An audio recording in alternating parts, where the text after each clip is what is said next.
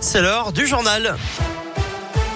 Et on retrouve tout de suite Valentin Chenard. Bonjour Valentin. Bonjour Eric, bonjour à tous. À la une de l'actualité, mieux protéger les animaux. C'est l'objectif d'une loi qui vient tout juste d'être adoptée définitivement au Sénat. Le texte prévoit notamment d'interdire les animaux sauvages dans les cirques, pareil pour les dauphins et autres cétacés dans les parcs aquatiques. Il sera également interdit de vendre des animaux de compagnie sur Internet, sauf pour les éleveurs professionnels.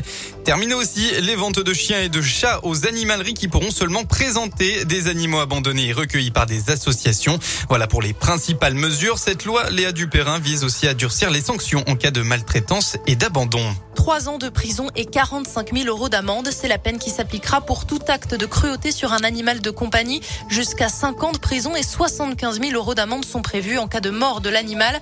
La loi prévoit aussi de punir l'enregistrement d'images, sans doute utile à l'heure des réseaux sociaux. L'objectif est aussi de mieux lutter contre l'abandon, véritable fléau dénoncé chaque année par les associations. Désormais, toute personne adoptée adoptant un animal, même de manière gratuite, devra signer un certificat d'engagement et de connaissance des besoins de l'animal. Un décret doit encore en préciser le contenu, mais on comprend bien l'idée, informer correctement l'acquéreur sur le coût que représente l'adoption d'un animal, aussi bien pour les frais de nourriture ou de vétérinaire. Et vous retrouverez toutes les mesures sur radioscoop.com. Un appel à témoins à Bourg après un vol à mais hier soir vers 18h. Un individu a pénétré dans le bureau de tabac rue Montesquieu armé d'un cutter. Il a forcé la gérante à lui remettre des paquets de cigarettes ainsi que le contenu de la caisse où figurait environ que 400 euros.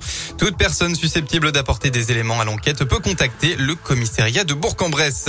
Et puis au tribunal, hier, un homme a condamné hier pour avoir abusé d'une ado de 14 ans. Les faits se sont déroulés en février 2020 dans le budget.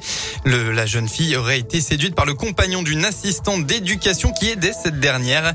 Âgé de 24 ans, lui aurait profité, en aurait profité pour abuser de l'adolescente. Au courant, la compagne du suspect avait finalement demandé à la jeune fille de passer l'affaire sous silence. D'après le progrès, le prévenu a hier été condamné à trois ans de prison pour agression sexuelle. Son ex, a elle, écopé d'un an avec sursis pour non-dénonciation.